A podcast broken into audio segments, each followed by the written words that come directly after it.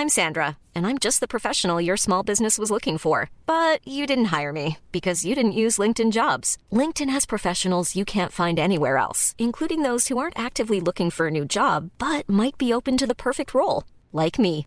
In a given month, over 70% of LinkedIn users don't visit other leading job sites. So if you're not looking on LinkedIn, you'll miss out on great candidates like Sandra. Start hiring professionals like a professional. Post your free job on linkedin.com/people today.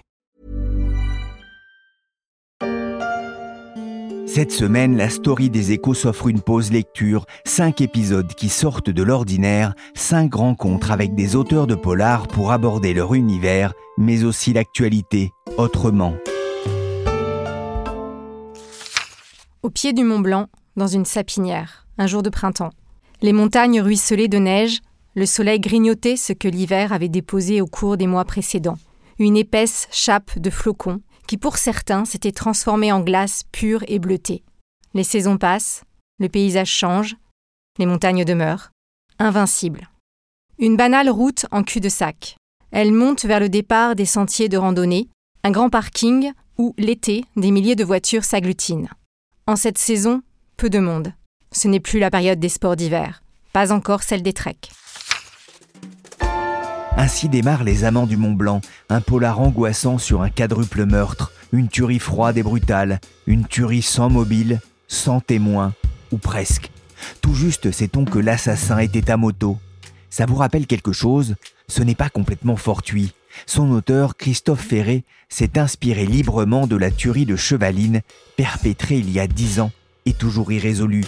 L'histoire se déroule non loin de là, dans une vallée du Mont Blanc traumatisée par le meurtre de deux couples de promeneurs sur un petit parking près d'un sentier de randonnée, quand la sauvagerie rencontre la beauté des paysages. Le long de la route, à mi-chemin, un bas-côté gravillonné, où peuvent stationner trois ou quatre voitures. Pas davantage. Ici, même si ça n'est indiqué sur aucune carte, on l'appelle le parking du Châtelard, car il se trouve non loin d'une chapelle en mélèze portant ce nom. Un véhicule était garé. Une Toyota grise. Personne n'a vu venir la tragédie qui allait éclater en un temps record. La tragédie. Comment imaginer l'inimaginable? Je suis Pierrick Fay, vous écoutez La Story, le podcast des échos. Aujourd'hui, je reçois Christophe Ferré, auteur des Amants du Mont Blanc, édité par l'Archipel. N'oubliez pas votre cache-colle, car on va grelotter, et pas seulement à cause du froid. Bonjour Christophe Ferré. Bonjour. Vous êtes auteur de romans policiers, Grand Prix de la Nouvelle de l'Académie française. Après La petite fille du phare en Bretagne, vous prenez la direction de la montagne, les Alpes, pour votre nouvelle enquête, Les Amants du Mont Blanc. Quatre morts, aucun mobile, la gendarmerie est sur les dents. Trois ans plus tard, le mystère reste entier. La montagne, des meurtres gratuits. On pense tout de suite à la tuerie de Chevaline il y a déjà dix ans. Il y a dix ans, pas très loin du, Mont Blanc, en Haute-Savoie, près d'Annecy, une famille de Britanniques et un cycliste ont été tués par apparemment un mystérieux motard et personne euh, ne sait qui a été visé. Est-ce que c'est la famille britannique ou est-ce que c'est le cycliste? On ne sait pas non plus pourquoi il a fait ça et on ne l'a jamais retrouvé. Quatre morts, seulement deux petites rescapées. Depuis dix ans, le mystère perdure autour de la tuerie de Chevaline. Le 5 septembre 2012, William Brett Martin, un Britannique en vacances dans cette région, donne l'alerte. Il vient de découvrir trois corps dans un véhicule, une BMW garée sur un parking d'une route forestière. Vous n'avez pas été tenté de raconter l'histoire de, de Chevaline, d'imaginer une fin à, à ce sinistre fait divers? C'est une chose euh, à laquelle j'ai pensé effectivement, mais ça suppose euh, qu'on connaisse le dossier d'instruction en détail pour ne pas se tromper. Or, je ne le connais pas et j'ai préféré imaginer une fiction euh, librement inspirée de cette euh, horrible tuerie. Et le meurtre de ces deux couples est inscrit aussi dans un contexte particulier dans votre roman, quelques jours avant un confinement dû à l'émergence d'un virus assassin. Alors c'est pas le Covid. Pourquoi avoir choisi de mêler ce meurtre à un tel événement? Vous avez raison de préciser qu'il ne s'agit pas du Covid. Certaines, certains lecteurs n'ont pas compris. C'est une pandémie euh, imaginaire, mais qui a, on va dire, quelques points communs avec l'épidémie que nous avons euh, connue. Alors pourquoi est-ce que je parle d'une pandémie? Parce que le thème me semble intéressant et que ce livre, je l'ai écrit au moment où euh, l'épidémie du, du, Covid existait. Donc je me suis inspiré d'un certain nombre de choses, même si on peut, encore une fois, on ne peut pas faire une parenté entre les deux pandémies. on peut être surpris d'ailleurs qu'il n'y ait pas eu plus de livres euh, autour de, ce thème justement d'une pandémie qui cloître beaucoup de gens à la maison. Oui, alors il y en a quand même eu quelques-uns, mais euh, je pense que beaucoup de gens préfèrent passer à autre chose et euh, imaginer des histoires qui n'ont rien à voir avec ce qu'ils ont vécu mais euh, je connais plusieurs auteurs quand même euh, qui en ont parlé. Mais savez-vous que la peste au XVe siècle, je l'ai découvert à cette occasion, a été très peu racontée par les auteurs de, l'époque. On ne sait pas pourquoi. Sans doute parce que les gens euh, voulaient vivre sans y penser. Ce qu'on comprend aussi à la lecture des Amants du Mont Blanc, c'est qu'un tel crime, dans un coin calme et touristique, euh, Chamonix, euh, dans le livre, est aussi vécu comme un drame, un, traumatisme par la population? Oui, euh, il s'est passé la même chose à Chevaline et dans d'autres endroits. La population locale a été complètement traumatisée par un, crime ou des crimes abjects dans un coin où d'habitude il ne se passe rien de grave. Les crimes ont lieu plutôt dans les grandes villes comme Paris ou Marseille, pas, pas dans la vallée de Chamonix. Donc euh, stupeur, et c'est comme ça dans tous les faits divers, stupeur de, la population locale, pourquoi ça s'est passé ici, euh, qui a tué, euh, qui est le meurtrier, etc. etc. D'autant qu'à partir du moment où ce meurtrier n'est pas arrêté, il peut continuer à sévir. Et c'est ce qui effraie beaucoup de gens, y compris parmi les alpinistes, dans ce magnifique massif du Mont Blanc que je décris en détail euh, dans ce livre. Oh Papa, c'est ça le Mont Blanc? Mais non, c'est le Mont Rose là. Ah. Puis alors, euh, tu vois là, c'est la dent du Guignol. Ah. Puis alors, la, la coulée du Grand Bronze, c'est derrière là, mais on peut pas la voir. Oh. La chance sont tout petits, hein. La montagne immaculée, enfin avant le passage des bronzés, une beauté que vous célébrez aussi dans ce livre, et cela tranche avec la tuerie brutale, sauvage, méthodique Absolument. Moi, je suis un grand randonneur, on va dire. J'ai beaucoup euh, marché euh, dans le massif du Mont Blanc. Je suis fasciné par les glaciers, par les neiges éternelles, par les panoramas, par la lumière qui est souvent exceptionnelle. Et j'ai voulu associer, comme dans beaucoup de mes romans, la beauté du paysage et une affreuse tuerie. Ça va pas ensemble, ça va pas ensemble, mais c'est assez euh, poignant, assez révoltant, euh, assez fascinant pour le lecteur de voir que dans un lieu aussi magique, il puisse y avoir des choses aussi horribles. Mais malheureusement, c'est des choses euh, qui se produisent régulièrement. On parlait hein, de traumatisme là aussi pour les habitants.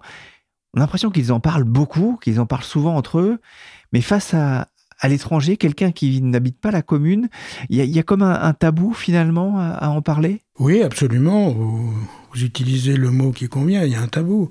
Mais c'est vrai dans tous les faits divers.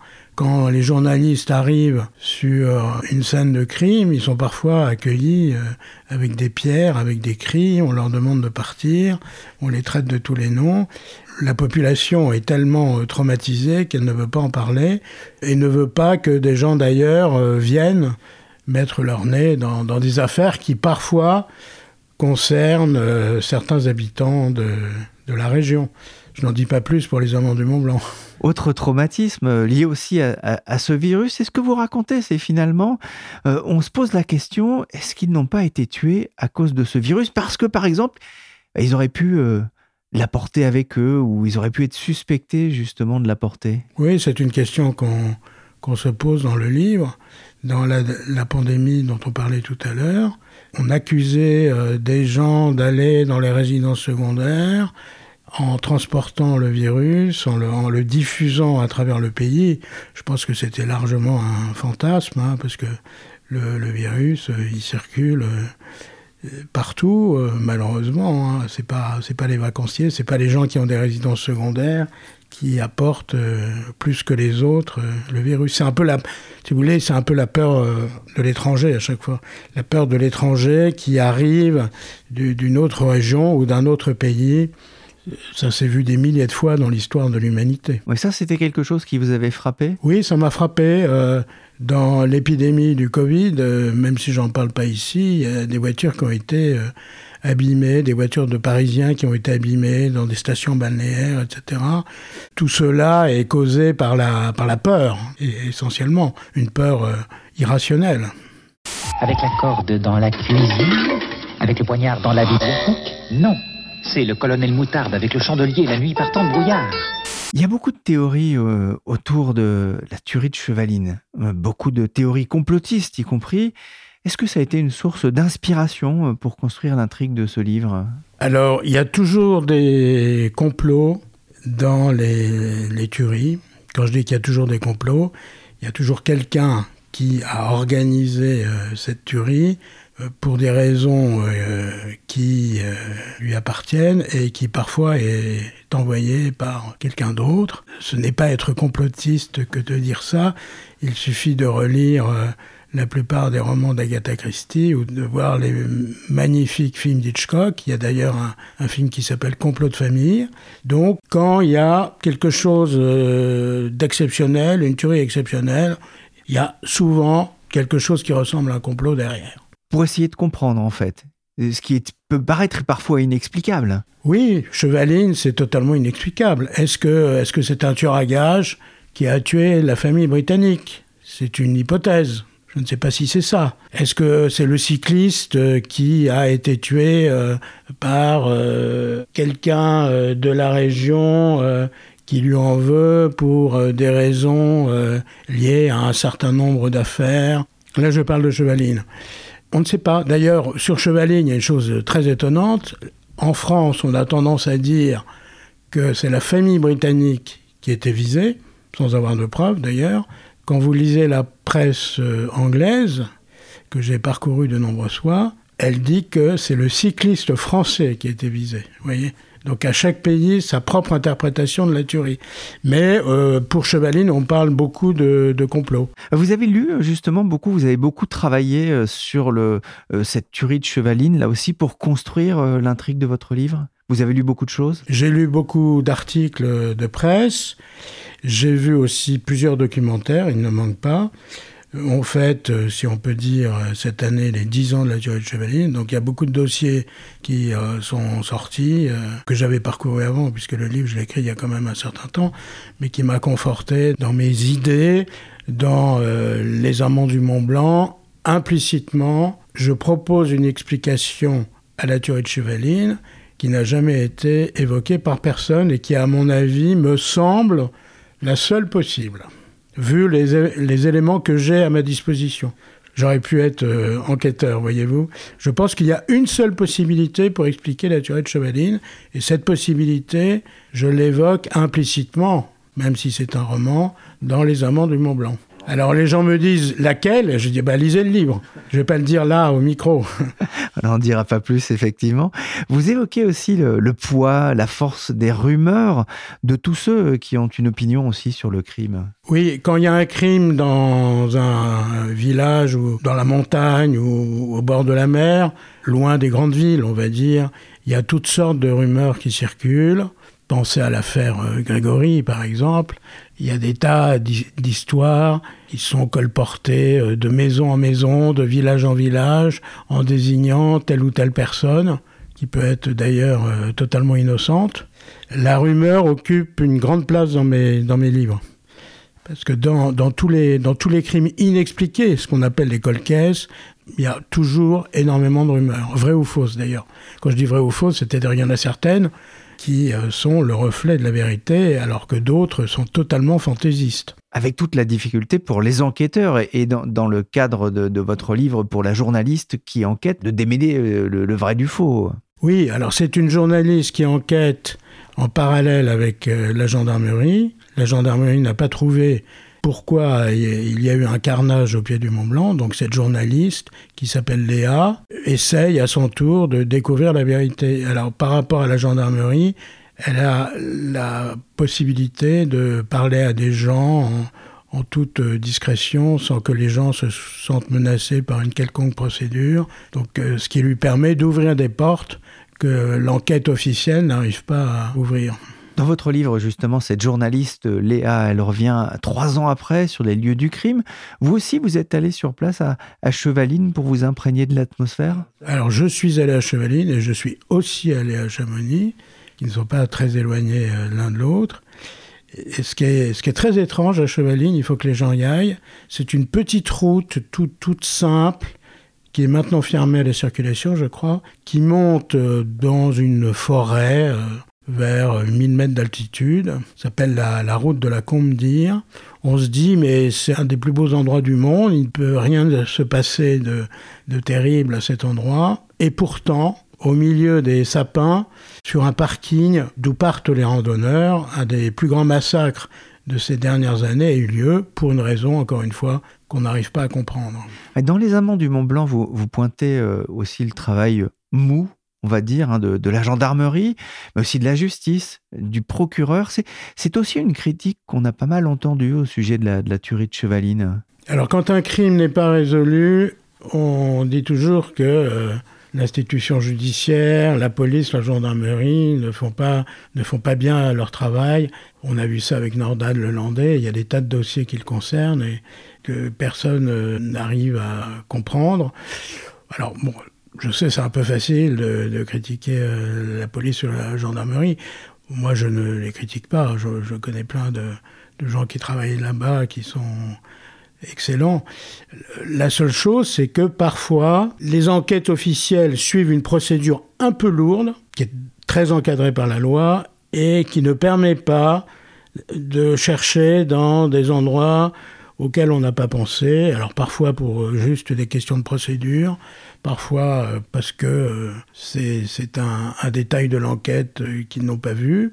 Ce que je sais, parce que je, connais pas mal de, gendarmes et de policiers, c'est que parfois ils ont une intime conviction, mais ne peuvent pas le dire pour des raisons juridiques ou pour des raisons pratiques. Je ne vais pas revenir sur certains faits divers où dès le début ils savaient qui était le, le coupable. Ils ne l'ont pas dit pour l'appréhender en temps voulu. Hein.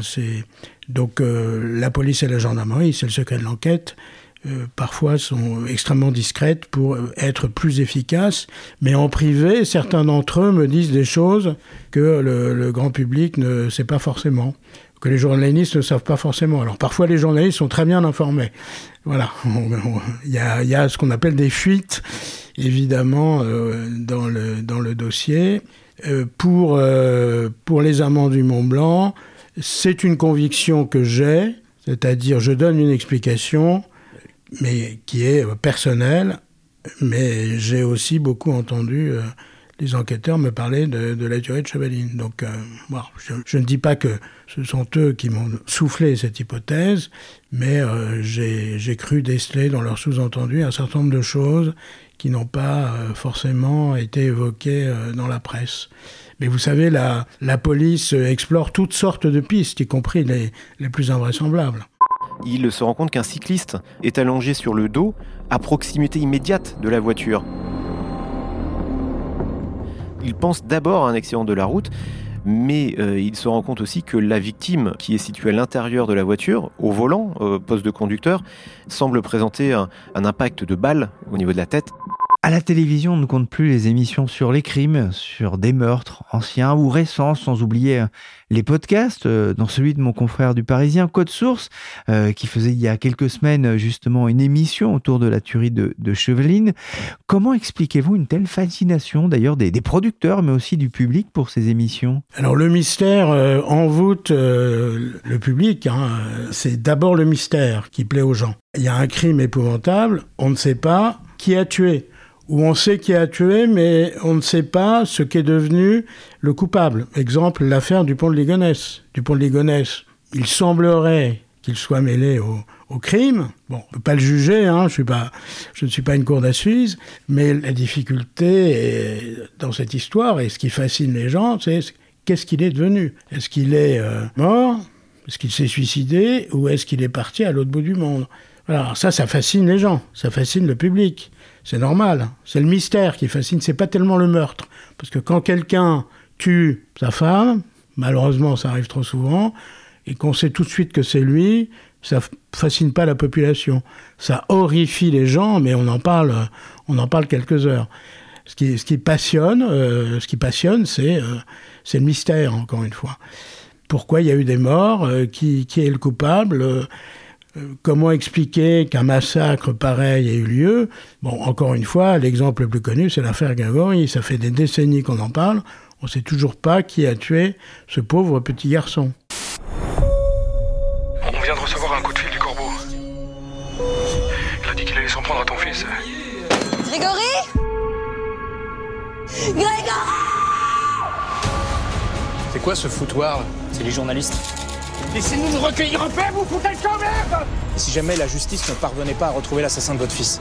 L'assassin, je le retrouverai. C'est des gens de la famille, en tout cas des gens très proches. Mais pourquoi cette haine? La jalousie. Et on en a même fait une, une série euh, télé assez remarquable euh, d'ailleurs. Euh, votre héroïne, elle traque les meurtres impunis. À votre avis, est-ce qu'on saura un jour la vérité sur la, la tuerie de Chevaline? Je ne lis pas dans l'avenir. Je pense qu'il peut y avoir un coup de théâtre brutal et inattendu. Je ne sais pas. C'est possible. Il y a parfois des crimes qui sont résolus des années plus tard. On ne va pas les citer, hein, mais il y en a qui restent à jamais irrésolus. Il y a une célèbre émission qui porte le nom de Non élucidé. Vous la connaissez peut-être. Et euh, il, il, y a, une cellule de la gendarmerie qui s'appelle Ariane, qui euh, essaie de comprendre euh, des crimes ou des disparitions, parfois vieux de 10 ans, et qu'on n'arrive pas à expliquer. Donc euh, je pense que malheureusement, il y a, euh, il y a des crimes euh, horribles qu'on n'arrivera jamais à comprendre et qui continueront à hanter l'imagination du public. Après la mer et la montagne, vous avez déjà une idée de votre prochain livre? Oui, alors je publie un, nouveau roman chez France Loisirs qui va sortir à la fin du mois de décembre et qui s'appelle La disparue de Belle-Île, inspiré aussi d'un fait divers en 1978, une pharmacienne a disparu avec sa voiture. Et là, ce qui est extraordinaire, c'est contrairement à d'autres euh, on n'a aucune piste, aucune piste, aucun témoin, aucun suspect. Elle a disparu. Elle n'a pas pu monter sur le bateau parce qu'on l'aurait vu. Elle n'a pas pu tomber dans la mer parce qu'on aurait retrouvé des débris de la voiture. Qu'est-ce qui s'est passé? Pour le savoir, vous lisez La disparue de Belle-Île, publié chez France Loisirs, et l'année prochaine chez l'Archipel. Merci Christophe Ferré, auteur des Amants du Mont Blanc, édité par l'Archipel. Vous pouvez retrouver les cinq épisodes de cette série spéciale de fin d'année sur toutes les applications de téléchargement et de streaming. La story s'est terminée pour cette année. Merci de votre fidélité. On se retrouve dès lundi avec un nouvel épisode et une nouvelle saison du podcast des échos. Passez un bon réveillon. Cet épisode a été réalisé par Nicolas Jean, chargé de production et d'édition Michel Varnet. Merci à notre grande lecture Laurence Boisseau.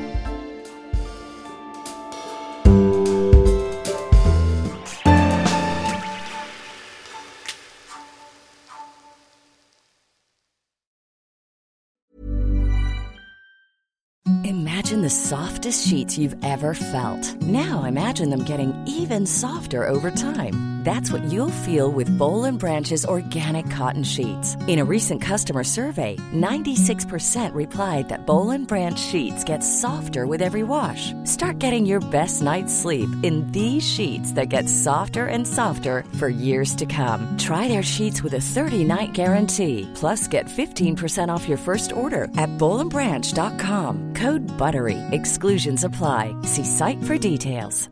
Even when we're on a budget, we still deserve nice things. Quince is a place to scoop up stunning high-end goods for 50 to 80% less than similar brands. They have buttery soft cashmere sweaters starting at $50, luxurious Italian leather bags, and so much more. Plus, Quince only works with factories that use safe, ethical, and responsible manufacturing. Get the high-end goods you'll love without the high price tag with Quince. Go to quince.com/style for free shipping and 365-day returns.